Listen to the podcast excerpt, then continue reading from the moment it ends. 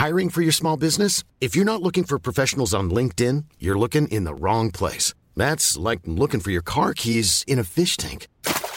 LinkedIn helps you hire professionals you can't find anywhere else, even those who aren't actively searching for a new job but might be open to the perfect role. In a given month, over 70% of LinkedIn users don't even visit other leading job sites. So start looking in the right place. With LinkedIn, you can hire professionals like a professional. Post your free job on linkedin.com/people slash people today. A su derecha pueden ver una magnífica panorámica de nuestro planeta Tierra. Qué bonito, mira qué bonito. Mira, si se ve la miran muralla por china. la ventanilla de Ah, su no. izquierda verán cómo nos aproximamos O a me voy a quitar la escafandra porque tengo un calor. Y se con yo la bota. Lo siento, no está permitido. Que no se puede. Continuamos No se nuestro puede, viaje y ya se intuye. Bueno, baja la ventanilla un poco, pero no es que soquemos la cabeza. No, no, no, Tampoco. No. No, no, Podemos que no. observar sus dos satélites Phobos y Deimos con sus Podrá fumar, ¿no? Que te dije que cogieras el billete bueno, no el de turista. Has cogido piscina, piscina ahí en el hotel. No, no, no, no, no está permitido. Madre Seguimos nuestro viaje y nos acercamos al gigante. Venga, que paren el cacharro que nos bajamos. Sí, bueno, yo me voy a- me voy a tomar una cerveza centrales. Imposible, no se puede. ¡Oh! No, no se puede. No, no, no, no, no está permitido. Esto no es turismo. Buscamos los límites de la ciencia, el futuro de la tecnología, el alcance de la mente humana. Esto es Mindfacts. Bienvenidos a Mindfax, donde cada semana buscamos los límites de la ciencia, de la tecnología y de lo que se puede y no se puede hacer en la Tierra y en el espacio. Tranquilo, Espinosa, tranquilo, que aquí sí se puede tomar cerveza, tranquilo. Aquí, sí- aquí sí, ¿no? Aquí sí. Es que este viaje, pero este viaje que lo ha organizado. Pues no sé, ha sido ¿Un Sergio? Sergio Cordero, ¿cómo estás? ¿Qué tal? Pues mira, estoy estupendamente bien, con cerveza y con tortilla, cosa que en el viaje no se podía llevar, con lo cual nos bajamos. Estamos mucho mejor en la Tierra que en el espacio, Jesús Callejo. A ver, es que nos lo han metido como un viaje espacial y especial. eh, No es ni viaje.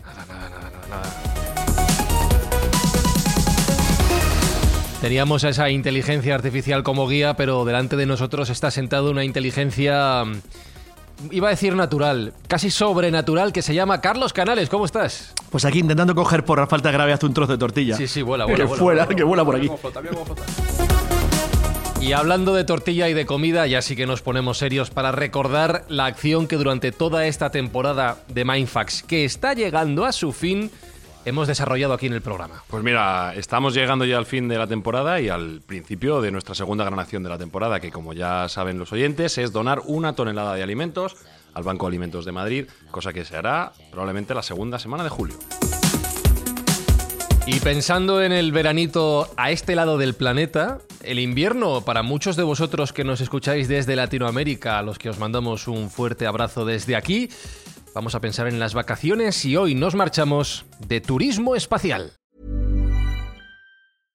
Hey, I'm Ryan Reynolds. At Mint Mobile, we like to do the opposite of what Big Wireless does. They charge you a lot, we charge you a little. So naturally, when they announced they'd be raising their prices due to inflation, we decided to deflate our prices due to not hating you. That's right. We're cutting the price of Mint Unlimited from $30 a month to just $15 a month.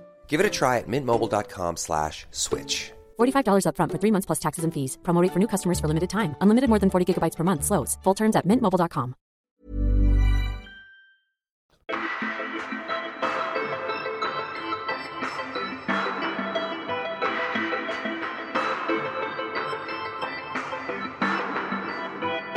¿Tú crees que algún día, Espinosa, podremos irnos de vacaciones a otro planeta en lugar de irnos a, a otra ciudad o a otro país? No sé si tú y yo lo vamos a ver o los que estamos aquí sentados en esta mesa, pero creo que sí, claro. ¿Mm? eh, Seguro.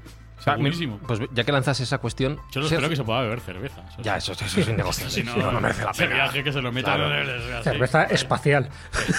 Eh, Sergio Cordero, ¿lo vamos a ver los que estamos sentados en esta Bueno, mesa? Es evidente, no es una pregunta de sí, sino es una pregunta de cuándo y el tiempo que se, que se estima es corto. Estamos hablando que a lo mejor en, en un par de años ya... En un par de años. Sí, sí, en un par de años empieza a haber ya viajes turísticos frecuentes y en 5 o 10 años es una industria establecida completamente. A ver, voy a preguntarle, Carlos Canales, si estás de acuerdo con esta afirmación tan Yo optimista. me acuerdo, como está aquí Jesús Callejo, que nuestro viejo amigo Juan Antonio Cebrián siempre decía lo mismo. Y decía lo mismo desde el año 1997.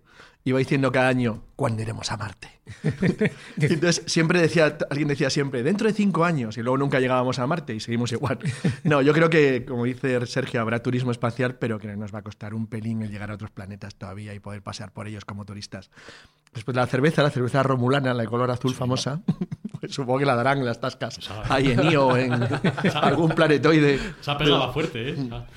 algún satélite como algún satélite de Júpiter o Saturno, estos sitios que son asequibles para, para el ser humano por el tamaño y demás. Voy a, voy a cambiar la pregunta, Jesús. ¿Tú crees que llegaremos a ver el típico bar Manolo en otro planeta o en un satélite por ahí flotando en el espacio? Hombre, el bar Manolo sobre todo y el bar Pepe, no lo olvides, son los dos bares que, que tienen franquicia. No, yo creo que sí, fíjate. Y, y todo gracias a nuestro patrón, a Elon Musk, Oh, que se ha todo- empeñado todo en que vayamos Todo el mundo, no solo a Marte, porque Marte es, a ver, es verdad que yo lo veo todavía como un poco lejano, pero es que ese turismo espacial no hace falta ir a la Luna o ir a Marte. Es decir, tenemos la estación internacional, está muy cerquita relativamente, donde se pueden hacer módulos, que ya se están estableciendo esa, esa idea ¿no? de hacer módulos, para convertirlos en hoteles de lujo. Es decir, que ese turismo espacial tiene muchísimas modalidades y ahora lo comentamos. Incluso hay un microturismo espacial que es con un globo aerostático, que sube muchísimo más, sube hasta 35.000 metros y que se puede ver, evidentemente, no, el planeta en su conjunto, pero que sí se puede hacer algún tipo de actividad y que solo está reservado, como suele pasar en este tipo de circunstancias y de promociones turísticas, solo está reservado para los más ricos. Claro. Pero tengo que decir que hay desde el globo hasta, bueno, pues lo que se ha utilizado. Ya sabéis que como, como mínimo hay unos siete ya eh, visitantes, mm, vamos a llamarles astroturistas, yo creo que sería la palabra adecuada. Estos turistas espaciales supermillonarios, y les hay de varias nacionalidades, que han logrado cumplir su sueño. Es verdad que a base de talonario. Pero que eso poco a poco se va a democratizar un poquillo más. Yo creo que va a bajar muchísimo más los precios. Y evidentemente, si hablamos, y luego lo podemos comentar, el turismo a Marte, el turismo a los cinturones que hay entre Marte y Júpiter, el turismo a ver la gran mancha de Júpiter, todo eso se podrá hacer. Nosotros no lo veremos, eso yo estoy totalmente convencido, pero sí posiblemente nuestros nietos. Pero el que podamos subir, ya te digo, a la Estación eh, Espacial Internacional y que podamos estar allí una semanita con un precio módico de solo 500 mil dólares. Barato, pues- barato. Pues posiblemente lo podríamos hacer. Solo necesitamos dos circunstancias, que es que nuestra vida llegue lo suficiente para ver realizado este sueño y que tengamos eso, una cuenta corriente bastante saneada. Bueno, ya que Jesús ha hablado de precios, quiero hacer yo un comentario al respecto y es los precios que se están más o menos estipulando para poder hacer estos viajes de turismo espacial. Hay que decir que la persona que ha pujado por volar el 20 de julio, que está a de la esquina, con Jeff Bezos en su Blue Origin, ha pagado la friolera de 28 millones de dólares. Todavía nos pilla un poco a desmano. Calderilla. Y eso que estamos hablando de un viaje de 10 minutos. Como 10 Sí, minutos. sí, solo van a ser 10 minutos, no va a ser más. Pero en lo que despegas y aterrizas ya está. Pues casi más o menos. O sea, al final es muy cortito, 28 millones. Y van Jeff Bezos y su hermano. Vaya timo. Bien está que Jeff Bezos ha renunciado ya como CEO de Amazon, con lo cual, si sale mal, pues Amazon seguirá funcionando. Le pondrán unos cacahuetes, por lo menos. algo, ¿no? Sí, es que Pero van a por el espacio. Sin embargo, sin embargo, se está más o menos barajando el precio entre 200 y 300 mil dólares como precio de billete convencional para ir a la órbita. No, evidentemente, si tenemos que ir a Marte, etcétera, ya es un, es un precio mucho mayor. Pero en el entorno de 250 mil dólares se podría estipular que, que dentro de unos 3 o 4 años se puede, valorar, se puede volar al espacio, a la órbita. Y si hablamos de llegar a Marte, la estipulación que tiene Elon Musk, que ya sabéis que es un maestro de la parte económica, de, de las economías de escala, pues él lo asimilaba en el entorno de medio millón de dólares, que es mucho dinero, pero lo que bien él decía es, si te vas a ir a Marte, vende tu casa y te da para el, para el billete, que va a ser solo de ida, y para tener ahí una, un eso negociete es- o pero cuidado, cosa. Eso ya no es turismo. Eso ya sí, es bueno, es un turismo permanente, por así Ah, decirlo. joder, claro. Y Yo- cuando, y cuando llegas allí te das cuenta que tienes que trabajar para Elon Musk para vivir. Pero en esto está el truco. Hay, que, planazo. hay que confiar en que gente, no sé, por ejemplo, los de Atasta de Texas, que los de Chang Díaz, pues yo que sé, que, que desarrollen su motor de magnetoplasma y se pueda llegar a Marte en 20 días, con lo cual te rompen el mercado en dos minutos. Eh, ya que habéis mencionado varios nombres, mm, si queréis entramos en, en las empresas y los, Vale. y los, Mm. eh, mecenas que están desarrollando estos proyectos, pero tengo que decir una cosa, Espi. Esto es sacrilegio, pero bueno, a mí el patrón me ha decepcionado. O sea, es Jeff Bezos 1 Elon Musk cero. Bueno, porque Jeff pero- Bezos ha anunciado que se va al espacio él con su Sí, propio cuerpo. sí. Y Elon Musk, de momento, Pero- que no, que pero yo. Aquí no es, esto no es cuestión de, de prisa. Es que Elon Musk tiene otros tiempos, tío. Yo quería un comentario sobre la Tasca Manolo que habéis dicho. ¿Os acordáis de la película Atmósfera Cero? Ay, pues no. Atmósfera yo no, Cero es, una, es un remake de Solo ante el peligro, pero en el espacio. Hecha por Sean Connery, ¿no? un gran peli- un peliculón. Bueno, pues en el bar que sale, en- es, una, es una luna de Júpiter. Entonces, en el bar que sale es un bar americano típico, con bailarinas en la barra, tal, muy, muy parecido. Entonces, bueno, pues perfectamente tú lo imaginas, en vez de tipo americano, de lugar sórdido, de suburbio de gran ciudad americana, te lo imaginas como el bar Pepe, pero perfectamente, es decir, valdría perfectamente. Así que no descartéis lo del bar Pepe Manolo en el espacio, Hombre, porque podría ser. ¿eh? Pero porque eso está en todos lados. Eso y los sí. Starbucks. Darle tiempo a todo eso. Pero Hay bueno, unas patatitas fritas.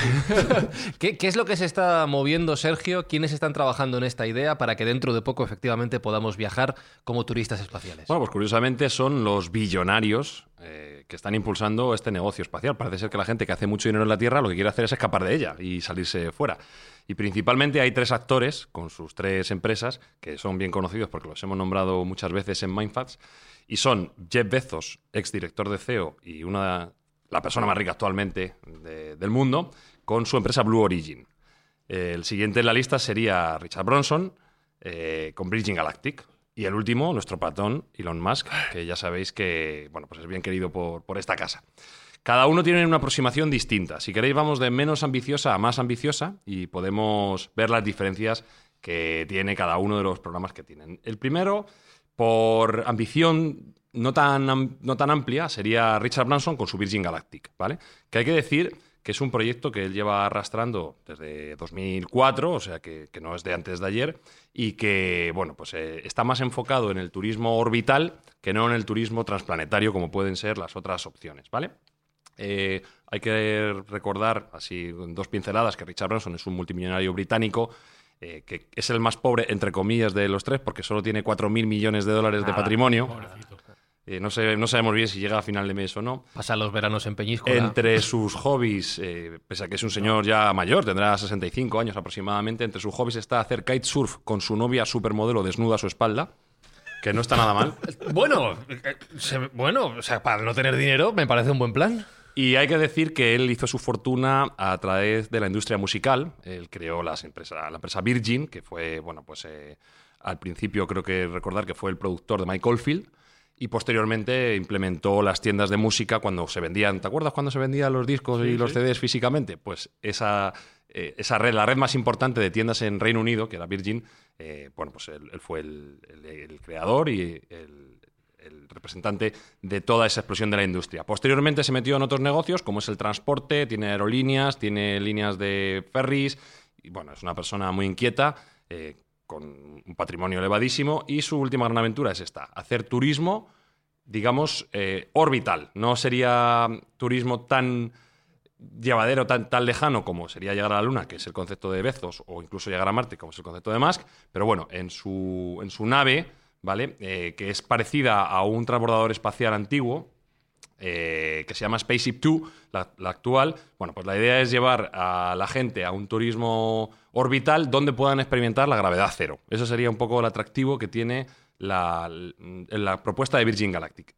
Llegar a, a la órbita y experimentar la gravedad cero durante un tiempo. Bueno, pues esto, evidentemente, como es lo menos ambicioso, en teoría es lo más económico, ¿vale? Y estaríamos hablando de que él maneja un presupuesto de unos 250.000 dólares, pero para 90 minutos. 90 minutos de microgravedad eh, te darían eh, 250.000 dólares, que no está nada mal, ¿no? Y estaríamos hablando de que estaría dentro de la línea Karman, es decir, todavía no estaría fuera de lo que es la órbita terrestre, uno- entre 80 y 100 kilómetros de distancia desde, desde, el desde la corteza terrestre. Con Sí, lo de cual, hecho, se considera turismo espacial cuando pasas de los 100 kilómetros. O sea que esa es un poco la norma, aunque es una norma un poco relativa, ¿no? Porque estaríamos hablando un poco de, de la termosfera o de la ionosfera, que es donde se supone que vuelan este tipo de turistas espaciales. Que por cierto, creo que la Virgin ya tenía 600 personas apuntadas y entre ellos algunos españoles. Sí, sí, parece ser que son de los que más avanzado tienen el programa. Eh, incluso se está hablando de que para 2022 puedan ser los primeros vuelos. Eh, su, su forma de lanzamiento es la más sencilla porque se lanza desde un avión gigante, no se lanza como el resto con cohetes. Entonces eso ayuda bastante a que la nave no tenga que tener muchísimo combustible dentro. Y eso hace que tenga más espacio de carga, con lo cual pueden optimizar mejor los costes de cada lanzamiento. Esto me recuerda al- a lo que ya se hace de eh, fletar un avión que suba muy alto y después eh, pase unos segundos en caída libre, de modo Sí. que tú no experimentas la falta de gravedad, pero es algo muy parecido, ¿no? Esto es llevarlo a un nuevo nivel. Sí, sería algo De parecido. hecho, yo creo que Virgin hace esto hoy en día. Probablemente, probablemente. recordar. No, no sé exactamente si es de las empresas que tienen viajes parabólicos, pero el concepto es sacar su nave Virgin Spaceship 2 desde altas esferas eh, de la atmósfera, pero no tener que lanzar con el coste en combustible y en espacio que conlleva los otros dos conceptos, ¿de acuerdo? Entonces, la nave tiene más espacio de carga, es una nave parecida, como digo, a un avión convencional o, lo que era un transbordador espacial, y podría llevar mm, seis pasajeros cada vez, cosa que es bastante más, ya veremos, que es que el doble de lo que proponen las otras dos propuestas, ¿de acuerdo? Entonces, bueno, pues eh, por orden, como hemos dicho, de menos ambicioso a más ambicioso, Richard Branson, multimillonario británico, eh, Virgin Galactic, el año que viene. Por cierto, parece que hay 600 personas en espera, entre ellas gente tan conocida como Justin Bieber o Leonardo DiCaprio, que son los que quieren apuntarse a, este, a esta tarifa de 250 mil dólares. Y también entre ellos, pues decía que también había algún español, el de la bruja de oro. El de, El de la lotería. El de la lotería, sí, sí. Xavier Gabriel también es otro de los que se ha apuntado ahí porque parece que ha ganado bastante con la lotería. Hombre, y es uno de igual los lo tocado. 600 candidatos Pensaba para que- estos pensaba viajes. que era canales, tío. Yo es que a mí me convence más otra su propuesta. Claro, claro. Y, y yendo, mira, vamos a hacer una porra. Esto de hacer caídas así. Si tenemos, si tenemos tres ordenados de menos ambicioso a más ambicioso, el tercero era Virgin, nos quedan eh, Jeff Bezos y el patrón. ¿Quién crees que es el número dos, Espinosa? O sea, ¿quién es el menos ambicioso de los dos? ¿Bezos o Musk? Bezos. ¿Seguro? Seguro. ¿Seguro? Mm. Venga, vamos a Premio ver. para el caballero. Bien. El siguiente concepto es eh, el de Jeff Bezos, con su, con su empresa Blue Origin, a la cual recordemos que destina alrededor de mil millones de dólares anuales que va vendiendo de acciones de Amazon. O sea, eso no es nada. Eh, él, de cuando en cuando, vende un paquetito de acciones de Amazon, mete esos mil milloncejos en la empresa, porque todavía Blue Origin no tiene una rentabilidad comercial, como sí tiene SpaceX, que luego comentaremos. También hay que decir que tecnológicamente, por lo menos desde fuera, eh, está un paso por debajo también de SpaceX, eh, Blue Origin. Tanto es así que, si bien es cierto que tienen capacidad de eh, aterrizaje en sus cápsulas, mm, perdón, sus lanzaderas, las cápsulas todavía aterrizan por el medio de, pa- de paracaídas. O sea, que, igual sales, pero no sabes cómo vas a volver. Vas a volver en paracaídas. la edad de- la edad de piedras. es- Exactamente. Eso me cual- recuerda a las naves rusas. Y, Elon Musk se descojona un poco del concepto porque él lo tiene un poquito más trabajado y más avanzado. Esa startup. Sí, Pero- sí, pero- bueno, de hecho eh, se- hay un poco de pique y de mofa en Twitter porque Elon Musk considera que Blue Origin todavía no ha salido de lo que es la atmósfera. Y es verdad, porque los vuelos que han hecho de prueba son suborbitales. Por eso, por así decirlo, por eso decimos que es menos ambicioso en, el primer ámbito, porque serían vuelos, como hemos comentado, de 10 minutos, más cortos incluso que los de Virgin, más altos que los de Virgin, porque estos sí que pasarían eh, de los 100 kilómetros, pero bueno, pues son cápsulas pequeñas de tres personas, con poco espacio y que aterrizan con, con paracaídas. De todas maneras, esos, esos chistecillos, os recuerdo una cosa, que cuando los americanos tenían sus lanzaderas espaciales y los rusos aterrizaban ahí en el desierto de Kazajstán con una chichonera pegando botes, sí, porque en paracaídas todo el mundo se descojonaba. Los americanos no tienen ninguna lanzadera y los rusos siguen aterrizando con sus chichoneros pegando botes. O sea que cuidadín. no- no es algo tan fuera Que de- luego al final las cosas que funcionan son las clásicas. Sí. Y los americanos han vuelto a caer de nuevo en el- por ahí en el Pacífico en algún punto, más o menos Bueno, perdido. recordemos que hasta la llegada de estos, de estos tres Claro. titanes, los americanos necesitaban los- a los rusos para hacer Exacto, para o sea, lanzaderas de carga y para todo. o sea, Me recuerda el chiste, no hace de, tanto. el chiste de que los americanos buscaban un bolígrafo Sí, que pudieran que usar en el espacio y los soviéticos utilizaban un lápiz, lápices, ¿no? sí. Es algo, algo parecido. ¿Para qué vas a abandonar eso? No me lo está vendiendo muy bien, Sergio, este programa, ¿eh? A mí no me... De todas formas, os recuerdo que todos los turistas espaciales que han llegado hasta el momento, que yo conozco hasta siete, todos han ido con una nave Soyuz hasta la ISS, o sea, hasta la Estación Espacial Internacional. O sea, que Es que va remando. utiliz- Utilizando siempre la tecnología rusa, cuidado, ¿eh? Bueno, pues el, el concepto de Bezos es utilizar su nuevo cohete que se llama New Glenn, en honor al pionero astronauta John Glenn, que sí es cierto que puede, la primera etapa puede aterrizar, como digo, y reutilizarse, que se, ya se toma como eh, la piedra angular de la exploración espacial, porque ya no tiene sentido esto de mandar cohetes para que exploten. Hay que reciclar, reciclar Hay que reciclar. Y el reciclaje, que por cierto a SpaceX le está yendo muy muy bien, pues es ya la base de, de la industria. Sin embargo, como digo, eh, Bezos tiene un, un segundo programa, que es bastante más ambicioso, que es llegar a la Luna. Y en, en concreto en su cápsula Blue Moon. ¿De acuerdo? Si, Si la empresa se llama Blue Origin y las lanzaderas son las New Shepard, pues digamos que la cápsula que va a llegar o, o lo que pretenden que llegue se llama Blue Moon. Y es un, un aterrizador eh, bastante grande con bastante capacidad tanto de carga como incluso para llevar eh, personas dentro. Entonces, ¿El nombre es un homenaje a los Mavericks a la canción? Qué bonito. ah, no lo sé, la verdad que no lo sé, pero probablemente. No sé, porque esta gente no da puntada sin hilo. Sí, sí, Pero a veces sí. le gusta mucho el azul, ¿eh? Ya, pero Su color favorito. También es triste. También. Sí, también también. triste. La luna triste. Hay, hay que decir también que Bezos es un poco macho alfa, ¿no? Es eh, el mazao este que con 60 años está ahora ligando por ahí con chavalinas. Que se ha rapado, que se ha puesto, Sí, se ha sí, quitado morenito, Sí. se quita las gafas, es el tío más rico del mundo. O sea, está en el mercado, Tiene, chaval tiene está en el argumentos mercado. para convencer, ¿no? Ese último que has dicho del más rico del mundo. Sí, sí, eso. Pero, pero bueno, luego es un tío que no se descuida, porque tú le ves y está fuerte, o sea, que le pega al hierro y a la pesa, levanta, levanta sus pesas.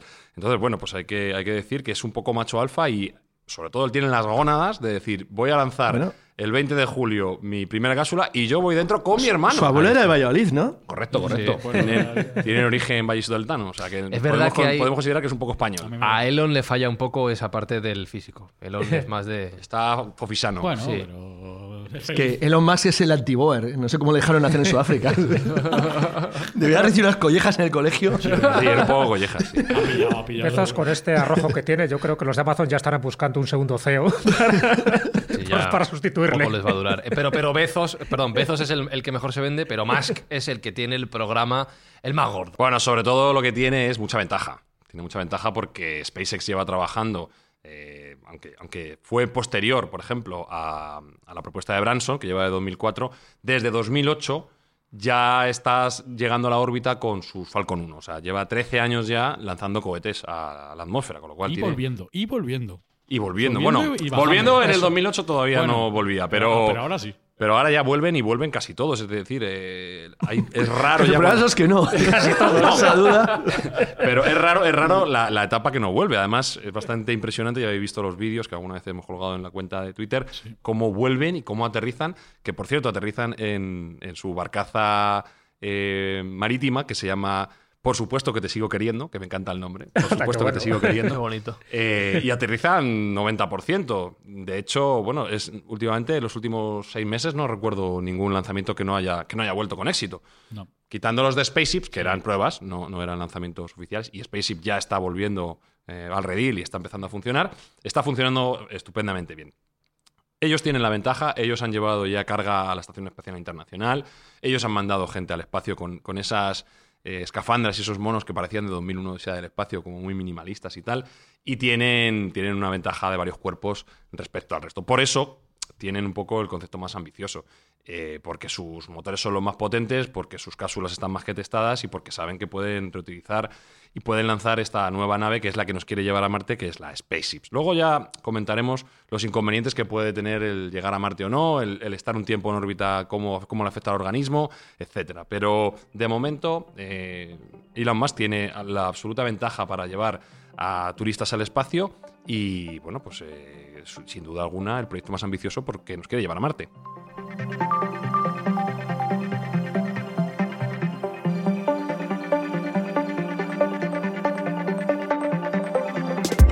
Ya tenemos el catálogo de empresas con las que podemos contratar este viaje. Lo que nos falta es destino. Jesús, decía Sergio que, que Elon es el más ambicioso porque nos quiere llevar a Marte, pero no nos conformamos con ir a la playa cerca de, nuestras, de nuestra ciudad. No.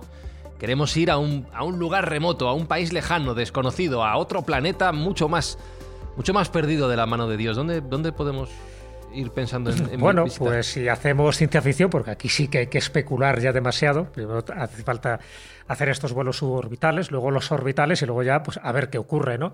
Pero un poco para que el oyente se sitúe, claro, cuando hablamos de las capas de la atmósfera, dice, bueno, bien, pero ¿qué entendemos un poco por este tipo de vuelos, ¿no? Porque estamos hablando de esos 100 kilómetros como mínimo para considerarte turista espacial. Antes de eso está la troposfera, que ya sabéis que llega hasta los 12 kilómetros más o menos de altura que es donde se producen todos los fenómenos meteorológicos y tal. Luego estaría la estratosfera, que estaría, pues eso, hasta los 50, 70 kilómetros, que ahí es donde una cierta empresa intenta generar un, otro turismo, no espacial, porque ya digo que estamos en una, en una altitud bastante cercana a la Tierra, que es con el, un globo gigante de, hidrógeno, que es la, la empresa es la Space Perspective, y con una cápsula presurizada que se llama Neptuno y que ascendería a unos 30.500 metros, que es más o menos equivale a unos 100.000 pies de altura.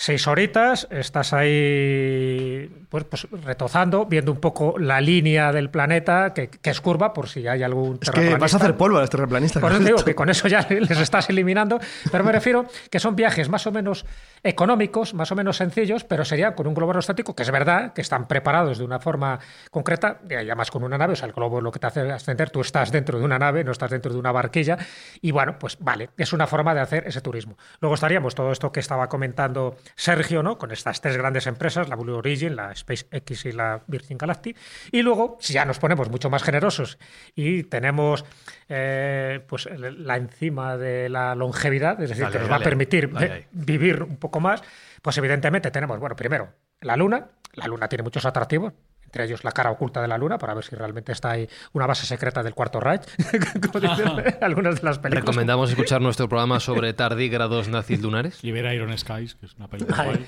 Yo fui productor, como sabéis. Claro, yo fui productor en Sky. Pero, bueno, pero esto Ah, cosas a mí- que siempre te sorprende, Carlos. Es un peliculón. A mí me encanta. Pues eh, me, me regalaron un poterrón de cintas cuando salieron. Las fui, las fui repartiendo por ahí. No, yo fui de los primeros que metí pasta al finlandés este raro pirado. Porque me pareció muy gracioso. Era un crowdlending. Es, un crowdfunding. Entonces, bueno, y, y, pues me pareció una cosa original y graciosa. Y bueno, vamos a dar unos cuantos dolarcillos a ver qué sale. Tardaron años los pobres. Y al final salió, salió. ¿no? Al final, para que veáis ¿eh? los aspectos secretos Tenemos de un Carlos, productor de Carlos entre Canales. Creí que lo sabéis, joder, eso no es una cosa tan oculta. Sí, sí, Sí, comentamos lo vez. sí, Cualquier día te dice que ha viajado al espacio. Podría ser. Sí. Y bueno, y si dejamos ya la ISS, la Estación Espacial Internacional, que es donde van todos los tiros y donde más o menos nosotros tenemos alguna que otra posibilidad. Está un poco superpoblada, ¿eh? Hay que hacer algo. Empieza a estar superpoblada, pero yo te digo que quieren crear módulos anexos eso iba a, a la, a la ISS. ¿eh? Urbanizar. Ampliar la casa. Pero son hoteles de lujo. Luego, luego comentaremos hace- un poco las se hace una modalidades. urbanización ahí con piscina, parque, claro, Claro, pero son globos hinchables. Tiene que mandar algún alcalde español para allá para que lo hagan bien aquí. España sabe construir de verdad. O sea. Un, un pau ahí en, en el espacio. Un, un alcalde de Valencia bueno ahí que Tú vaya. sabes que había un chiste que decía en la época del boom inmobiliario, ¿os acordáis de Trantor? ¿Sabéis lo que es Trantor, no? Trantor, ¿no? Era la capital del imperio de fundación de Asimov, sí, que era una ciudad Ah. entera, que el planeta entero era ciudad, y ya fue la última huella española en el, plan- en el universo. Urbanizar un planeta entero, es el, el sueño de Jesús Gil. Y ahí se quedó, bueno, cuidado, que tendemos un poco a la de la película Elysium, ¿eh? esa especie de satélites ahí que ya son auténticas colonias, ya no es eh, turismo, sino es habitar, habitar y además la clase rica arriba, la clase pobre, pues ya te quedas ahí en la Tierra.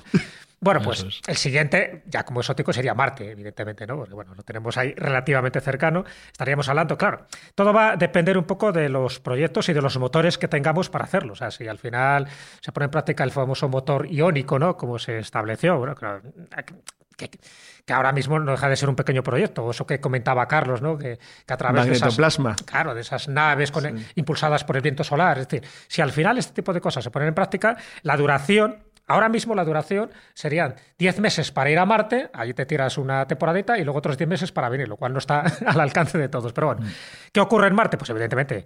eh, Atractivo principal, si nosotros tuviéramos una agencia de turismo que se llama Mindfat, pues hombre, subir al Monte Olimpo. Claro, Sí. subir al Monte Olimpo que tiene 21.000 kilómetros. Hablando. ahí, dale ahí. Entonces lo puedes subir, porque además allí, como ya sabéis la gravedad en la que hay, pues tú puedes hacer recorridos pues eh, amplísimos con muy poco esfuerzo, ¿no? Bueno, Teniendo, pues, Como en John Carter. Claro, como la de- Como, como John Carter, que tú vas pegando saltos. Ahí eres. Superman en Un Marte. teleférico. Pero unas escaleras mecánicas en Claro. el Monte Olimpo. Pobre. lo puedes hacer, sí, pero bueno, tienes eh, descenso de cañones, que en fin, tienes un- a una altura muchísimo mayor que, que el cañón del Colorado, ¿no? Por ejemplo. O, o recorrer los cráteres, eh, también, pues eso, distancias a muy cor- corto plazo. Todo ese tipo de cosas son ah, unos atractivos muy llamativos. Estaba pensando que playa no hay. No, playa no hay. Playa no. falta. No, no, no. Y además las temperaturas son muy extremas, Ya, son muy peligrosas. de menos. Pero bueno, si nos queremos ir a Júpiter, porque claro, nuestra oferta pues también... ¿Ahí sí playa? Y, y- eh, ahí tienes Agua tiene, desde luego. algo que es una gran mancha roja, que no sabemos lo que hay, tampoco nos acercaremos demasiado, pero verla de cerca tiene que ser un espectáculo increíble. Y luego ver el planeta desde alguno de los múltiples satélites que tiene Júpiter, o bien desde Europa como satélite, o bien como eh, desde Io, desde Ganímedes. Ganímedes, Pues un yo- millón de naves. Eh, Claro, y además podemos descubrir in situ si realmente allí hay civilizaciones extraterrestres, como han dicho multitud de contactados desde hace tiempo, ¿no? Y que en nazis, Ganímedes hay. también. Bueno, pues Júpiter Tiene una también. ventaja, que es que la gravedad de esas algunas lunas de Júpiter es como la de la Tierra, Sí, son muy parecidas en tamaño, con lo cual andas de una manera muy normal, no te, no te Incluso sientes raro. recordar que comentamos que si fuésemos a Europa físicamente a bucear en Europa, la sensación no sería muy distinta a la del buceo en la Tierra, porque como bien dice Carlos, la gravedad es parecida, Claro. el medio acuoso es parecido, un poquito más de frío, habría que llevar un, un gordo, pero, pero bueno, parece ser que, que Tío, podría ser una sensación parecida. Sí, Es- que además esto quiero recordar que, que era salino el, el océano. Además, además, Sí, sí, sí, sí. es Esto-. Esto Se suena estima mejor eso. ya, ¿eh? Esto- Sí, pero otra cosa es que tenga la misma composición de H2O que tenemos aquí en la Tierra, cuidado, ¿eh? no, que el agua tiene muchas variantes. Pero bueno, una cosa muy atractiva, para, por ejemplo, para ESPI, para que sea atractivo, ¿no? Vamos a ver. El poder ir a, a Saturno, pues vamos, vamos a Saturno, por ejemplo, navegar sobre lagos de gas natural y Eso, gas eso está interesante, eso me gusta. Sí, pero que es un gas natural líquido también. O sea, es una mezcla ahí entre Mm. gaseoso, líquido, pero puedes, puedes hacer surfing tranquilamente. A lo mejor solo se, se de- desintegra tu traje espacial, pero salvo eso, poco, ¿no? Ya hemos- será, serán mucho más, Hemos venido a jugar. más avanzados, ¿no? Pero hay que jugarse la vida, como tiene que ser, ¿no? Eh, o bien, pues eso, volar con alas postizas, ¿no? Únicamente agitando los brazos en titán, porque te permite, ¿no? Precisamente. Ah, qué pues, bonito eso. Entonces, por hacer una especie de ala delta, entonces vas planeando, haciendo Como un pájaro. cosa interesante. O sea, que todo este tipo de cosas es una cuestión, pues eso, de precio, porque de tecnología, en teoría, todavía no la tenemos, pero se va a desarrollar O gracias el, a estos o el tres proyecto que ha hecho la NASA para habitar los cielos de Venus, el proyecto AVOC, que es eh, claro, para construir una especie de ciudad en el, en el cielo de Venus. El problema es si caes a tierra, entonces la, la Ya jorobado. pero mientras tú estés arriba, psa. Oye, y hablando de, de caer a tierra, porque ya nos has vendido muy bien el paquete de actividades, pero el hotel, ¿cómo va a ser? No sé si ya tienen previsto que haya de 3, 4, 5 estrellas, con piscina, Con barra libre, pulsera, catering. Resort. ¿Cómo, cómo van a ser los Evidentemente de lujo. Low cost no hay. Eso ya, ya te lo digo yo, ¿no? Airbnb Airbnb no va a haber, ¿no? No, no, no, no. Ya hay paga usted ya- la escafandra, si quiere, como nuestra. Ya te lo regala. No, no, cuidado, que ya este proyecto está bastante más avanzado. Es verdad que ya todo lo de Júpiter, Saturno, en fin, vamos a dejarlo ahí un poco, porque va a depender de eso, de que tengamos unos buenos motores que nos puedan acercar en una sola vida a estos planetas y regresar sanos y salvos. Pero bueno, en el caso de, estos hoteles, sí, por eso, porque no van a estar ubicados en la Luna, ni van a estar ubicados en el cinturón de asteroides, ni en Marte, sino sencillamente, pues eso, muy cerca de la Estación Espacial Internacional. Entonces ya Roscomos, por ejemplo, que es la Agencia Espacial Federal Rusa, ya eh, ha establecido un proyecto que él considera que es muy viable, precisamente por como todas las naves Soyuz son las que están trasladando a muchísima gente ¿no? a, la Estación Espacial Internacional, pues dice, bueno, pues ¿por qué no añadir un anexo, un módulo? Entonces, lo que ellos dicen es añadir ese módulo acondicionado como hotel espacial de lujo y serían por unos 40 millones de, de dólares, siempre ahí están hablando de dólares, por una duración de dos semanas. Y eso sería factible, porque la tecnología sí que se puede hacer. Además, ya tienes pues, eh, todo lo que es el abastecimiento, lo que es el agua, lo que es la luz, lo que es el confort, ya lo tienes asegurado. Y luego hay empresas como, bueno, todas las empresas que yo conozco son americanas, pero ya con dos proyectos y con dos nombres específicos, que es la estación Aurora y la estación Von Braun. ¿vale? La estación Aurora sería también con módulos. Durante 12 días podías estar allí por el módico precio de solo 9 millones de dólares. Y la estación Von Braun sería una rueda giratoria, también, también acondicionada, con vistas al espacio, con vistas eso, al planeta Tierra. Y eh, costaría unos. Bueno, ahí calculan entre 15 y 20 millones en función también de, de lo confortable que quieras estar, ¿no? Pero sería una rueda giratoria de 24 módulos y consideran que estaría factible y plenamente operativo en el 2027. no queda 2027 mucho. en este caso, que no quedaría que demasiado. empieza a construir ya, ¿eh? Y la empresa Bigelow Aerospace, ya sabes que puso en órbita en el 2006 desde Siberia un módulo, el Géminis 1, que era hinchable de 3x2 ¿no? de capacidad de metros, compuesto por una fibra de carbono para resistir los impactos. ¿De qué? Porque tal, eso es lo- la, la clave. Micrometeoritos por una parte y la basura espacial por otra, porque eso es lo más peligroso que hay en este tipo de viajes, porque cada vez hay más basura, basura que tú no puedes controlar y que en algún momento puede impactar contra el módulo o la nave que tú quieras llevar. Pero eso ya son proyectos que se están estableciendo y que en breve se convertirán en proyectos de verdad, porque no hay demasiado turismo espacial. Bueno, recordemos que el concepto de turismo espacial no es novedoso. Eh, venimos de una carrera espacial abortada o interrumpida, por así decirlo, y ya en el año 1952 se planeaba ir al espacio Claro, del turismo verdad. espacial. De hecho, el planetario Hayden, que recordemos que es eh, a día de hoy eh, la sede donde está trabajando Neil deGrasse Tyson, ese gran comunicador y presentador de Cosmos, pues tenía una lista de espera de 25.000 personas apuntadas para ir al espacio. Eso año 1952. Pero es que en el año 1967, Barron Hilton, que era el presidente de los hoteles Hilton y a la sazón abuelo de Paris Hilton, él ya hacía una descripción de cómo iban a ser sus eh, hoteles en el espacio. Y decía lo siguiente, estoy traduciendo en tiempo real. Las habitaciones serán grandes, con alfombras y con cortinas. Estarán adornadas con televisiones de pared a pared, es decir, toda la pared hecha en una televisión, cosa que ni siquiera tenemos hoy en día, pero bueno, ya tenían, ya tenían su concepto. Las si comidas... Pago, si pago 20 millones de dólares, espero que la televisión, vamos, más grande que mi casa. Sí, sí. Las comidas serán tan buenas como las de la Tierra, gracias a los avances en preparación de comida deshidratada. Y por supuesto, si vas a un Hilton, tendrás que acabar en el lounge de los cócteles, es decir, en la sala de los cócteles. Yo, dado, co- dado como profetizó cómo iba a ser su nieta, no creo que acertase. Bueno, mucho. bueno, bueno. Donde podrás disfrutar de martinis mientras ves las estrellas. Las bebidas serán una mezcla de puro etil alcohol Toma. y con agua destilada, donde los eh, robóticos eh, camareros, los camareros robóticos, te la dejarán en una tablet. En una tabla. Entonces, bueno, pues eh, quieras que no, ya tenía un concepto muy claro de cómo iban a ser esos hoteles del futuro. Hay una cosa que no dijo. ¿De qué marca va a ser la cerveza? Claro, y donde esté el grito, ¡una de gambas! Que no, no, no pega bien. ¿sabes? Ya sabes. Ya sabes. Ese, sabes ese camarero con el boli cliqui cliqui cliqui eh, que te ¿Qué viene. marca- Tenemos gambas, chipirones, Es que me lo imagino. y- Exacto. me imagino allí. Claro. Sí, no, quería una cerveza. ¿Qué, qué marca de cerveza tenéis? Y diga, Cruzcampo. Y Espinosa, ¡No, me vuelvo! ¡No es cerveza! ¡No es cerveza! El apocalipsis.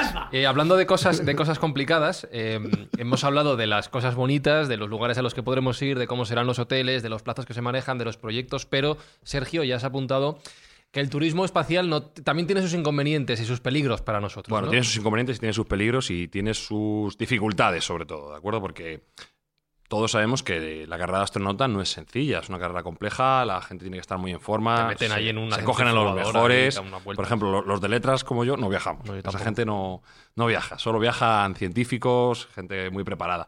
Y que físicamente. Con la sea- actual formación no hay problema, no llegará nadie. Bueno, igual en España sale mucho. saben ¿eh? su marco, Últimamente ¿eh? Dicen No hay ningún problema. Pero como te digo, eh, para empezar, si quieres salir en un cohete, lo primero que tienes que ser capaz es de aguantar la aceleración que tiene el, propio cohete. Y estamos hablando de que si la, la gravedad normal, como, todo el mundo sabe, es un, un G, o le llamamos un G, pues cuando un cohete sale, tienes que soportar 8 Gs, 8 veces la gravedad normal de la Tierra. O sea, que una si persona pesas- normal, si una persona normal 80 kilos pasa a pesar casi 500. Correcto. Una persona normal No, más, pierde. más, más, más. Sí. Una, una persona pierde la conciencia a 3 Gs. A 3 Gs pierde la conciencia. ¿Por qué? Porque nuestro cerebro está preparado para protegerse. Evidentemente, esa aceleración hace que eh, la sangre que hay en el cerebro vaya hacia las extremidades, vaya hacia, hacia abajo y sin, sin sangre el cerebro se apaga automáticamente por, por pura prevención y para poder preservarse, pues directamente se queda, te quedas inconsciente. Con lo cual, para empezar ya tienes que tener una capacidad de, hacer, de resistir aceleraciones bastante importantes, que por cierto se pueden practicar en sitios como montañas rusas. Hay algunas montañas rusas, como por ejemplo la Torre del Terror en Johannesburgo, donde llegas a sufrir 6,3 Gs. Madre o sea que mía. te montas 30 o 40 veces y bueno, pues vas, vas practicando. Eso para empezar, para arrancar. Pero es que una vez que estés ya en, en el espacio, los cambios a los que se somete la no gravedad a tu cuerpo son tremendos. Por ejemplo, los ojos se aplanan, los órganos cambian de sitio, la masa ¿Cómo, cómo muscular... que los órganos cambian de sitio? Claro, claro, los órganos cambian de O sitio. sea, a lo mejor tienes el estómago tu por encima de hígado los pulmones. sube, tu intestino ya no está tan bajo, está más arriba. un brazo en una pierna, una pierna en un brazo. Bueno, no tanto, sobre Ah, todo vale. los, los internos, pero bueno, que no es la, la condición natural, salvo que también se está trabajando en ello, hagamos naves que sean capaces de rotar a sí mismas y por la fuerza centrípeta imiten cierta, cierta gravedad. Pero de momento eso no lo tenemos, con lo cual lo que sabemos de los astronautas actuales es que las pasan, y perdóname la expresión, las pasan putas. Porque cuando llevan mucho tiempo en, en órbita, eh, hay todo tipo de problemática que surge en, el organismo. Se pierde fuerza, eh, lo- la densidad también de los huesos baja tremendamente, con lo cual la capacidad de regenerar la sangre a su vez baja inmediatamente. Es decir, hay una serie de problemáticas que no hacen apto a todo el mundo una estancia larga en, en órbita o más allá de la gravedad de la Tierra. Pero es que hay un problema adicional más que algunos autores han visto. Y es que si, si fuéramos capaces de llegar a Marte, correríamos el riesgo de no recordarlo. ¿Cómo? Sí, la radiación en ratones hace que pierdan la memoria. Con lo cual, si se aplicara a los humanos, podría ser que llegáramos a Marte y no fuéramos capaces de recordar que hemos estado allí. Os, estoy- os- os- os voy a proponer un programa, porque es un tema que deberíais debatir. Es eh, un programa basado en una teoría famosísima de los que empezó en los años 70, que es la de que somos esclavos de la Luna, que no podemos escapar de la Tierra. Que hagamos lo que hagamos, nunca podremos salir. Mira. Entonces, es que se basa en todo el, tema de los efectos eh, perniciosos, sobre todo los rusos, que han tenido a gente ahí perdida. O sea, es que hay uno que se salió en la Unión Soviética y vol- vol- volvió como ruso, porque había, había desintegrado, le daba vueltas hacia arriba, se me ha olvidado de él. Entonces, bueno, pues esta gente que se ha pasado ahí 300 y pico días, un y pico dando vueltas, acaban hechos polvo. Entonces, realmente lo que está diciendo Sergio es muy interesante. Es decir, todo un tipo de teorías médico-fisiológicas basadas en que el ser humano está preparado para no poder escapar de aquí. Bueno, no lo digo yo, lo dice la Universidad de California, No, que tenía un estudio diciendo pues que si los astronautas fueran capaces de llegar a Marte, igual no eran capaces de recordarlo, con lo cual has tirado a la Ya basura ves, no esa- renta. esa, No, millonada que te no has gastado en llegar allí. Luego, ¿y qué tal era? Pues ahora que lo dices, no, no me acuerdo muy bien, no sé cómo era el tema. Entonces, sería un poco penoso, ¿no? Todo este esfuerzo para no poder recordarlo. Eso sí, la gente haría, se haría muchos selfies para luego poder, para poder recuperar algo de esa capacidad de memoria que se ha Ya perdido. ves, ya ves, pagar 20 millones para no acordarte y solo hacer de youtuber. Pero digo yo que alguna cosa buena habrá, ¿no, Jesús? Del viaje en nuestro cuerpo, ¿algo nos ayudará? O... Sí, sí, las hay, sí las hay. Además, están haciendo estudios en ese sentido. Estamos hablando de, esto, de estos viajes, pues eso, a la ionosfera, no, no mucho más allá. Es verdad que si nos vamos a Marte, nos vamos a otros lugares, los cambios fisiológicos son mucho más drásticos, ¿no? Pero la estancia en el espacio de una forma moderada sí se ha comprobado que puede favorecer, fijaros, la longevidad y la estatura. Es decir, puedes crecer unos cuantos centímetros, se sabe que hasta 5 centímetros puedes crecer. Y se ha estudiado que los telómeros, que son esas estructuras que están al principio y al final de los cromosomas y que además en función de su longitud es lo que permite nuestra longevidad, pues se alargan cuando tú estás en el espacio. Entonces se hizo una prueba, una comprobación relativamente fácil hace muy poco, en el 2016, el astronauta Scott Kelly se pasó 340 días en el espacio, pero Scott Kelly tenía un hermano gemelo, que es Mark, que se quedó en la Tierra. Entonces, bueno, como la estructura genética era la similar, comprobaron los efectos que le había producido a Scott Kelly durante esos 340 días y los efectos que tenía su hermano gemelo en la Tierra sin sufrir todos esos cambios espaciales. Y lo que descubrieron fueron esas dos cosas. Primero, que los telómeros de Scott se habían alargado. Ya te digo, los telómeros es uno de los factores principales para la longevidad, es decir, sería uno de los ingredientes del elixir de la eterna juventud si somos capaces de establecer ese, ese alargamiento de los telómeros. Y por otra parte, se dieron cuenta de que su, su estatura había aumentado 5 centímetros, lo cual también se ha comprobado en otros astronautas. Imagino a todos estos rebrunos del mundo en fila ahí. Otro- pero claro, a ver, el problema es que cuando vuelves a la Tierra y vuelves Claro. a estar otra vez en la gravedad de la Tierra, vuelves a tu estatura normal y los telómeros vuelven también a su longitud normal. Pero ¿y el vacile de este señor con su hermano gemelo cuando volvió siendo más alto? Pero la, la semana que te va a ser pivot. Ah, pero, ya- pero más alto y más joven, porque en teoría se había alargado su vida, ¿no? Todos son ventajas. Eh, Pero es verdad, a ver, es- hay muchas ventajas cuando alguien está eh, en una estancia moderada en el espacio. Primero, por la dieta que tú tienes que llevar, no, no puedes consumir alcohol. Por lo tanto, ya. Adiós. Uh, no bajamos, Epi. No, no, no. no. Hasta ahí hemos llegado. No, no. Me refiero Haber empezado por ahí, haber empezado por ahí. Los astronautas, otra cosa es el turismo espacial. No. Es una comida saludable, además te obligan a hacer ejercicio, ¿no? Porque precisamente por la falta de gravedad lo que hacen es que los músculos, Estás pintando un poquito los músculos atrofian. Entonces eso es peligroso. Tiene otra cosa buena, la radiación.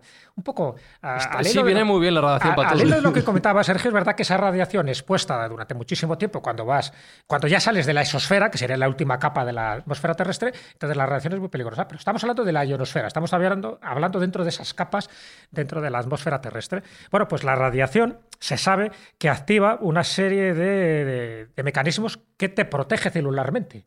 Entonces, esa radiación, al protegerte las células, además se ha comprobado con determinados ratones y con pues algunos bichejos que se han mandado ¿no? al espacio, lo que hace es que te aumenta el sistema inmune. Entonces, al aumentarte el sistema inmune, también te protege contra muchas enfermedades que a lo mejor en la Tierra estarías expuesto y sin embargo en el espacio no estarías expuesto. Es decir, hay, varios inconvenientes, evidentemente, lo que estamos hablando, ¿no? La falta de gravedad te atrofia los músculos. Por ejemplo, eh, se pierde calcio, por lo tanto, malo para la, para la osteoporosis. eh, y al final, la falta de vitamina D, porque como no te está dando el sol de una forma directa, pues eso también va a tener unas consecuencias fisiológicas muy concretas. Pero eliminando esos pequeños problemas eh, Sin físicos, importancia.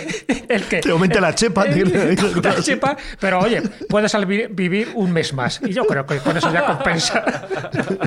Los 20 millones que te has Y, gastado. encima, y aumentas 5 centímetros de estatura. Y que no te acuerdes de- del viaje. De nada de lo que has hecho en el viaje. Nada, bueno. No, creo que no lo he vendido bien, ¿no? Vamos a ir pensándolo, vamos a ir pensándolo. Lo que sí quiero saber, Sergio, es a partir de aquí qué va a pasar. Esto cómo se va a ir concretando. Y sobre todo ha mencionado Jesús a un tal, a un tal Von Braun, que quiero saber yo quién es ese señor. Pues mira, eh, te iba a contar una anécdota interesante al respecto. Eh, en el año 1952 se escribió una novela, eh, una novela en alemán con pues un- una serie de circunstancias que era ciencia ficción, aparentemente, donde se decía que la humanidad iba a llegar a Marte. ¿Y sabéis cómo se iba a llamar el líder que iba a llevar a Marte a, todo, a toda la humanidad? Lo sabemos, pero dilo, dilo. Elon. Elon. Elon. ¿Y sabéis quién fue el autor de esa novela? ¿No? Werner von Braun. Anda. Que era lector Curiosidad, de novelas no de curiosidad. Claro, era lector de novelas de Es ¿Cómo que lo dejaron, ser? como tenía que ¿Cómo practicar con las ser? V2, que había que lanzarlas sobre Inglaterra, esas cosas, pues no. ¿Cómo puede ser que en el año 52 este señor, algo sabía, evidentemente, como dice Carlos, de lo que se podía y no se podía llegar, él, él probablemente imaginaba que se pudiera llegar a Marte con buen, con buen tino, porque era el científico Es el padre más a la avanzado- Luna. más avanzado a nivel de lanzamientos de, de aquel momento. Pero ¿cómo él podía definir que la persona que nos iba a llegar a Marte iba a ser Elon? Ya es muy Es fuerte. que ¿no? es, es Bueno, una ya- coincidencia más no, no, solo se quedó en el Bueno, nombre. claro, ya hay, que no reconocer, llegó. hay que reconocer que es un El nombre raro, pero recuerdo que hay un libro del año 50 de Lester del Rey que empieza de- con la siguiente frase. Dice, y en aquel momento, una vez aterrizada la nave, el comandante Astron se convirtió en el primer ser humano en pisar la Luna. De la nave Entonces, Apolón. De la nave Apolón, sí, Apolón. Apolón. Eh, Es que son tantas, tantas coincidencias Hay en muchas, ese aspecto Bueno. en el cual podemos pensar que son glitch del También- Matrix, también, ¿no? Que- ta- También puede ser que su madre, que es un poco tarada, leyera el libro y le pusiera Elon, ¿eh? Claro, También porque- puede ser, ¿eh? También puede porque, ser. porque del hijo que se llama raíz cuadrada de 2 Sí. H4 no dice nada, ¿no? No, de momento ese Bueno, creo pero es que no. pronunciar no suena tan mal. Sí, cuando pronuncias en inglés queda bien. que-. No sí, sí, en inglés queda bien al pronunciarlo, no queda tan raro. Pero vamos, ni, ni siquiera el propio Musk lo sabía. Esto fue un lector suyo, un seguidor suyo, que lo comentó en Twitter, publicando además la página en alemán. Y el propio Musk se quedó muy sorprendido y dice, ¿esto es verdad? ¿Esto es verdad? Y luego rati- eh. Tiene la teoría de Espie. ¿eh?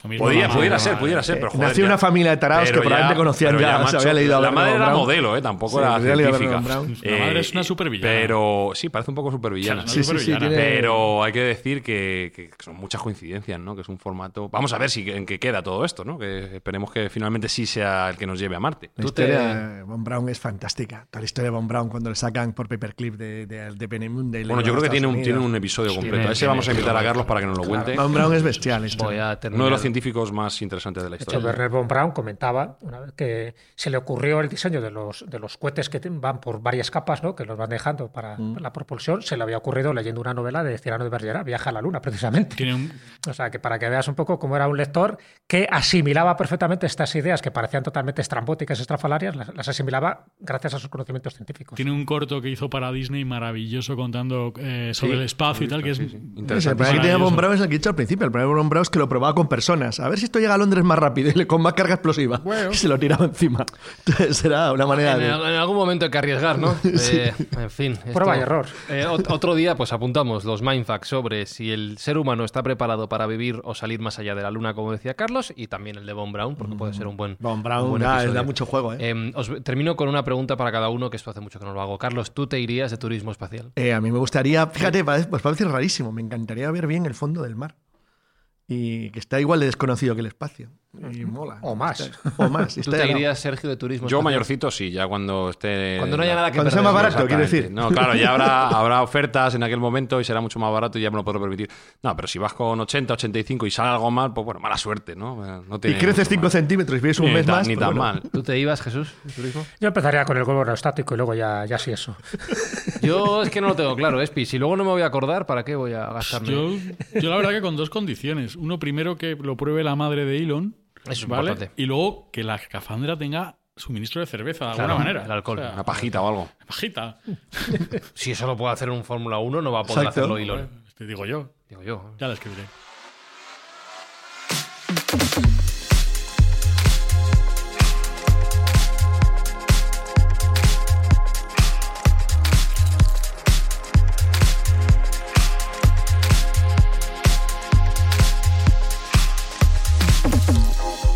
Estoy pensando que en realidad eso es algo que, que podrías llevar a cabo sin tener nada que ver con el turismo espacial. O sea, que decir, tú podrías ya llevar en tu cuerpo un, Sí. un sistema de suministro. Como las gorras estas de los americanos que se ponen las dos latas con dos pajitas. Yo Sí, creo que esa tan gran difícil. invento, gran ¿Por qué estamos perdiendo el tiempo haciendo podcast y no desarrollando algo? Es una patente que... que Pues Vamos a ponernos a trabajar, hombre. Hacia el éxito vamos, Jesús Callejo, ya inventando y creando el futuro aquí en Mindfax. No, no, vamos hacia el éxito, hacia las estrellas o hacia estrellarnos, pero vamos, no hay término medio. Carlos Canales, gracias por estar hoy con nosotros. De nada, Te esperamos la, la semana que viene. Vale, vale, vengo. Alberto Espinosa, que pones a trabajar en ello. Oh, sí, sí, ahora mismo estoy, mira, estoy ya tomando notas. Estoy haciendo el esquema. Aquí en una servilleta que tengo aquí. Venga, venga, dale. Y Sergio Cordero, no nos podemos ir sin recordar el buen fin por el que hacemos Mindfax y que además las escuchas de los oyentes contribuyen a ello. Claro que sí, cada persona que nos está escuchando nos está ayudando a donar un poquito más de alimentos a esos bancos que tanto lo necesitan. Y bueno, pues estamos ya culminando, gracias a nuestros amigos de Revolt y del Campo Supermercados, esta donación de mil kilos de alimentos, una tonelada completa, que gracias a las escuchas de los oyentes de Mindfast, pues vamos a ser capaces de hacer durante el mes de julio. ¿Tu sistema de suministro de cerveza patente pendiente va a ser compatible con todas las marcas de cerveza? Lo que es cerveza, sí.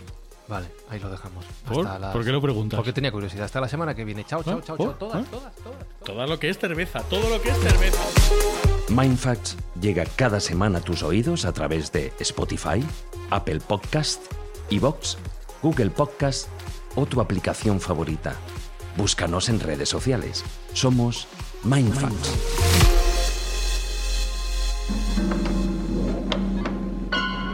Es usted un acontecimiento en nuestras vidas. Supongo que no tendrán muchas visitas en Saturno 3. Casi nunca, y menos de la Tierra. Capitán. Por aquí. Veo por su registro que nunca ha estado en la Tierra. No, no he estado. Saturno 3. Cuando la Tierra, Cuando la necesite- Tierra necesite ayuda, es aquí donde vendrán a buscarla. Ya hemos oído eso.